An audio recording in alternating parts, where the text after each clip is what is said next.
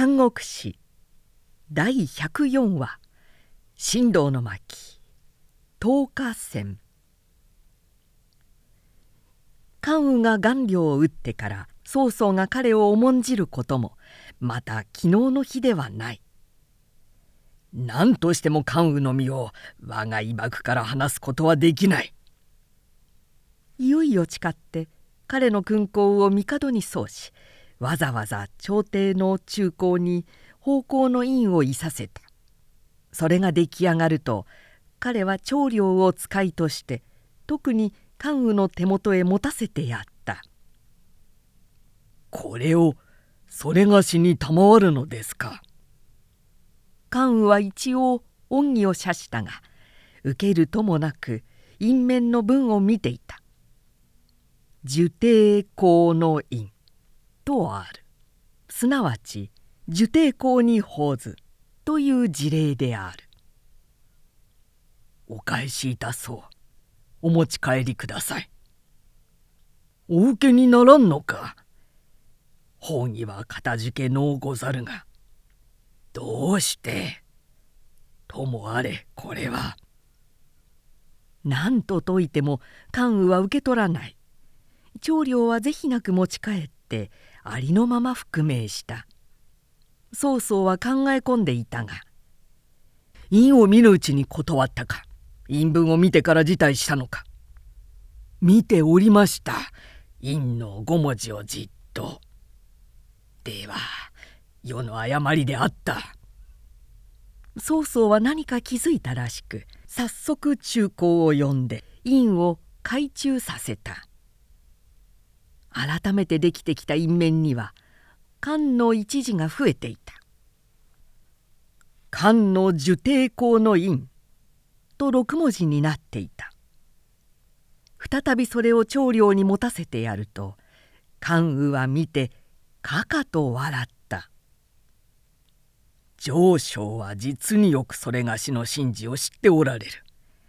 もしそれがし風情のごとく共に神道の身を踏む人だったら我らとも良い義兄弟になれたろうに」そう言って今度は快く印字を受けたかかる折に戦場から早馬が到来して炎章の大将にして顔料の弟にあたる文州が黄河を渡って遠心まで攻め入ってきました。と急を報じてきた。曹操は慌てなかった。まず行政官を先に派遣してその地方の百姓をすべて手際よく雑賀という地に移させた。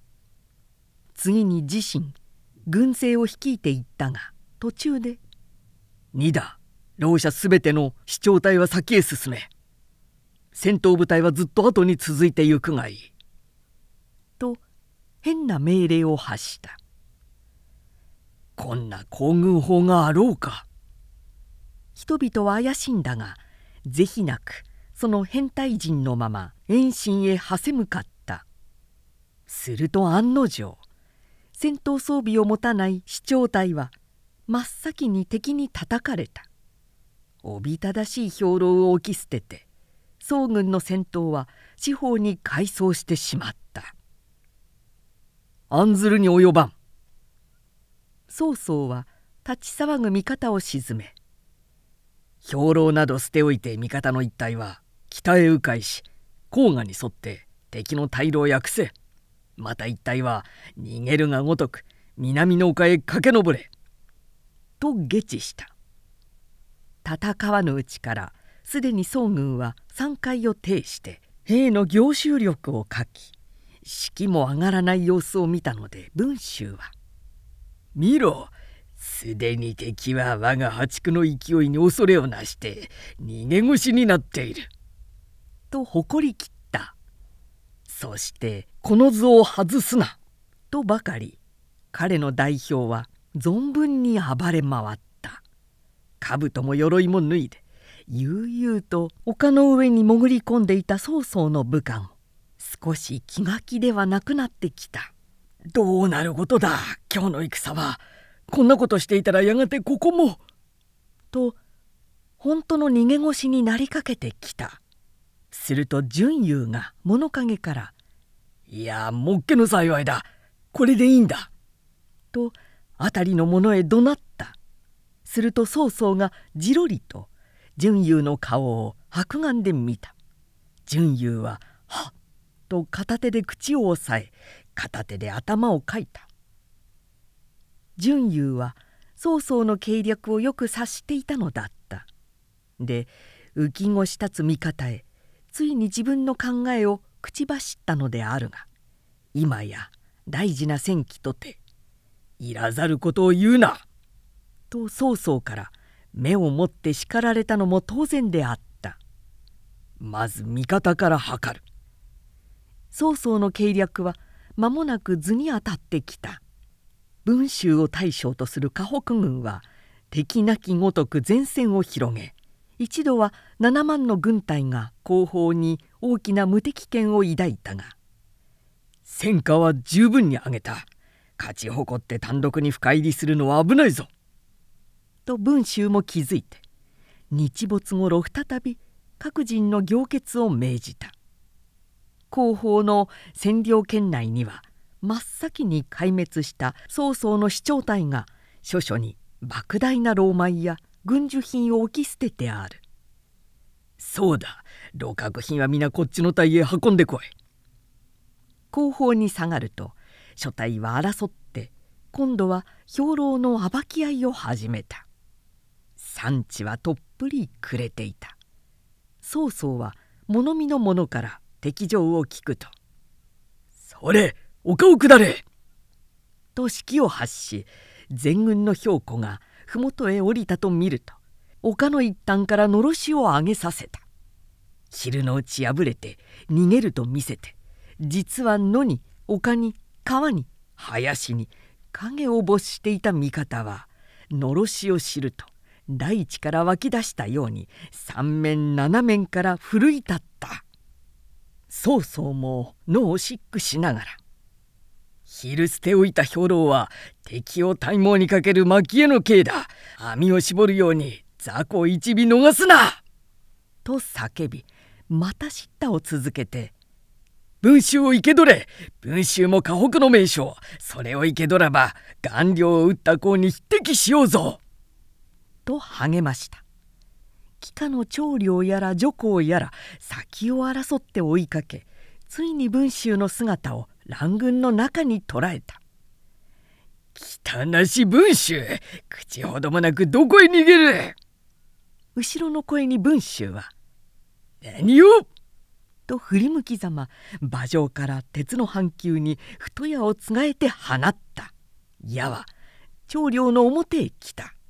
はっ首を下げたので矢尻は兜の紐をいきって外れた「おのれ!」怒り立って長領が後ろへ迫ろうとした刹那二の矢が来た今度はかわす暇なく矢は彼の顔に突き立った「どう?」長領が馬から落ちたので文州は引っ返してきた首をかいて持って行こうとしたのである「肝太いくせ者め!」女皇が踊り寄って長領を後ろへ逃した。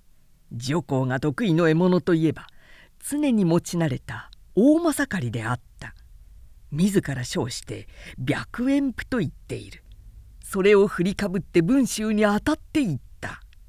文州は一躍下がって鉄球を蔵に挟み体験を横に払って苦々と笑った「小僧少しは戦に慣れたか。大言は後で言え」若い女皇は決起に任せた。しかし若干ながら彼も曹操の一行商だ。そうむざむざとはあしらえない。体験と白煙譜は34号の火花を交えた。女皇も疲れ果て文集も乱れ出した。四方に敵の重まるのを感じ出したからである。一体の看板が近くを横切った。文集はそれを潮に黄河の方へ一掃した。すると一筋の白い旗差し物を背にして十騎ほどの老頭を連れた騎馬の将が彼方から歩いてきた「敵か味方かと疑いながら彼の指している白い旗を間近で進んでみると「なんぞ計らん墨黒黒。漢の受帝公雲長関羽」と書いてある。謎の敵将関羽兄の顔料を打った疑問の人物。文集はぎょっとしながら駒を止めてなお川べりの水分かりを凝視した。すると肩に小旗を刺した彼方の大将は早くも文集の影を認めて「敗将文集。何をさまようているか潔く関羽に首を授けよう」と一弁して駆け寄ってきた。馬は一足の関戸馬乗り手は紛れもない赤面朝鮮の人関羽だった。おお何時であったか先頃我が兄の顔料を打ったくせ者は。おめき合わせて文集も直ちに体験を回して迫っ戦々円月の清流と高校文集の体験。互いに命を賭して渡り合うこと幾十号その声その火花は黄河の波を呼び河南の山野をこだましてあたかも天馬と自身が健康を戦場と化して組み合っているようだった。そのうちかなわじと思ったか文集は急に馬車を巡らして逃げ出した。これは彼の奥の手で相手が図に乗って追いかけてくるとその間に剣を収め鉄の半球を持ち替えて振り向きざまヒューと鉄線を置いてくる手であった。だが関羽にはその作戦も効果はなかった。二の矢三の矢も皆ふるい落とされ皆払い落とされついに追い詰められて後ろから清流島の横なぎを首の根へ一撃食ってしまった文集の馬は首のない彼の胴体を乗せたままなお果てもなく黄河の下流へかけていった敵将文集の首雲長関羽の手に上げたり。問い呼ばわると百里の闇をさまよっていた河北勢は拍車をかけてさらに逃げ惑った「今ぞ今ぞ皆殺しに追い詰めろ!」曹操は核と伝え聞くや中軍の小平隊を礼して金庫を打たせ鐘を鳴らし角舟を吹かせて万代風声すべて敵を圧した撃たれる者郊外へ落ちて溺れ死ぬ者夜明けまでに河北勢の大半はあえなく宋軍の絵になってしまった。時に玄徳はこの戦の初めから文集に邪魔者扱いにされてずっと後陣にたむろしていたがようやく逃げ崩れてくる先方の兵から味方の第一陣の惨敗を聞き取って「こことても油断はならぬ」と厳しく陣容を守り固めていた。そして方法の体で逃げ込んでくる敗兵が皆口々に「文将軍を撃ったのも先に元将軍を撃ったひげの長い赤面の敵だ!」というので夜明けとともに玄徳は一帯を率いて前線の近くまで馬を進めてみた。黄河の支流は広いのに小さい湖や大きな湖を無数に縫いつないでいる。深い春眠の霞を脱いで山も水も鮮やかに明け放たれているが柳井の殲滅船はまだ川向こうに大量な人物を巻いて奉公していた「おおあの小旗あの白い小旗を指している男です」案内に立った敗兵の一人が支流の対岸を指した。百獣を追い回す獅子王のような敵の一大将が遠く見える。玄徳はややしばらく瞳を凝らしていた。小旗の文字がかすかに読まれた「漢の受帝公雲長漢」日に翻る時明らかにそう見えた。ああ弟の関羽に違いない。玄徳は名目して心中密かに彼の分を天地に記念していた。すると後方の湖を渡って曹操の軍が退路を断つと聞こえたので慌てて後陣へ引きその後陣も危なくなったのでまたも十数里ほど退却した。その頃袁紹の救いがようやく川を渡ってきた。で合流して一時関東の地へ引き移った角と心配の二大将はふんふんと袁紹の前に告げていた「けしからん外ですこの度文集を打ったのもやはり玄徳の弟関羽だということですぞ。それは全くか。今度は関の受帝公運長関羽と記した小旗を追って戦場へ出たそうですから事実でしょう。玄徳を呼べ。いつぞやは高原を並べおったが今日は許さん。度重なる味方の損害に気の腐っていた折でもある袁紹はやがて面前に玄徳を見ると嫌味たっぷり詰問した「大治君弁解の余地もあるまい袁紹も何も言わんただ君の首を要求する。切れ!」と彼が左右の将に命じたので玄徳は驚いて叫んだ「お待ちなさい。あなたは好んで曹操の策に乗る気ですか。汝の首を切ることがなんで曹操の策に乗ることになろうや。いや曹操が関羽を用いて顔料文集を打たせたのはひとえにあなたの心を怒らせてこの玄徳を殺させるためです。考えてもごらんなさい。この玄徳は今将軍の恩用を受けしかも一軍の長に押され何を不足にお味方のふりを図りましょうや。願わくばご検察ください。玄徳の特徴はその生真面目な態度にある。彼の言葉は至極平凡でとうとうの弁でもなく何らの基地もないがただけれんや駆け引きがない。純朴と真面目だけである。内心はともかく人にはどうしてもそう見える。袁紹は形式化だけに玄徳のそういう態度を見るとすぐ一時の怒りを悔いた。いやそう聞けば自分にも誤解があった。もし一時の怒りから五辺を殺せば袁紹は剣を忌むものと世の嘲笑を受けたろう。景色が治ると彼はまた甚だ陰陰低調であった。慎んで玄徳を座上に生じ。こう敗軍を重ねたのも五辺の弟たる関羽が敵の中にあるためなんとかそこに五辺として資料はあるまいか」と図った。玄徳は神戸を垂れて「そう仰せられると自分も責任を感じずにはおられません」一つ五辺の力で関をこっちへ招くことはできまいか。私が今ここに来ていることを関羽に知らせてやりさえすれば世を気に継いでもこれへ参ろうと思いますが。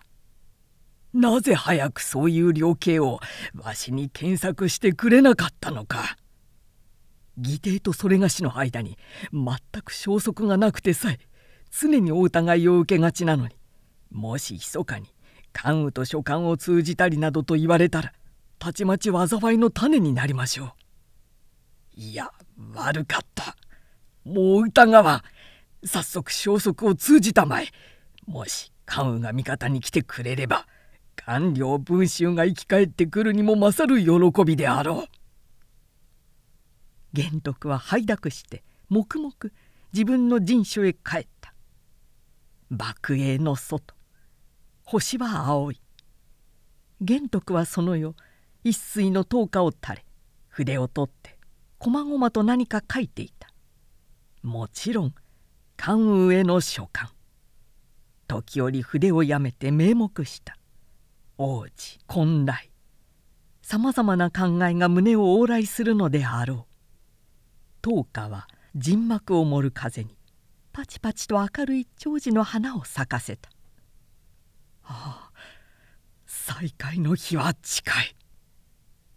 彼はつぶやいた「灯花明るき時吉時あり」という駅境の一軸を思い出したからである。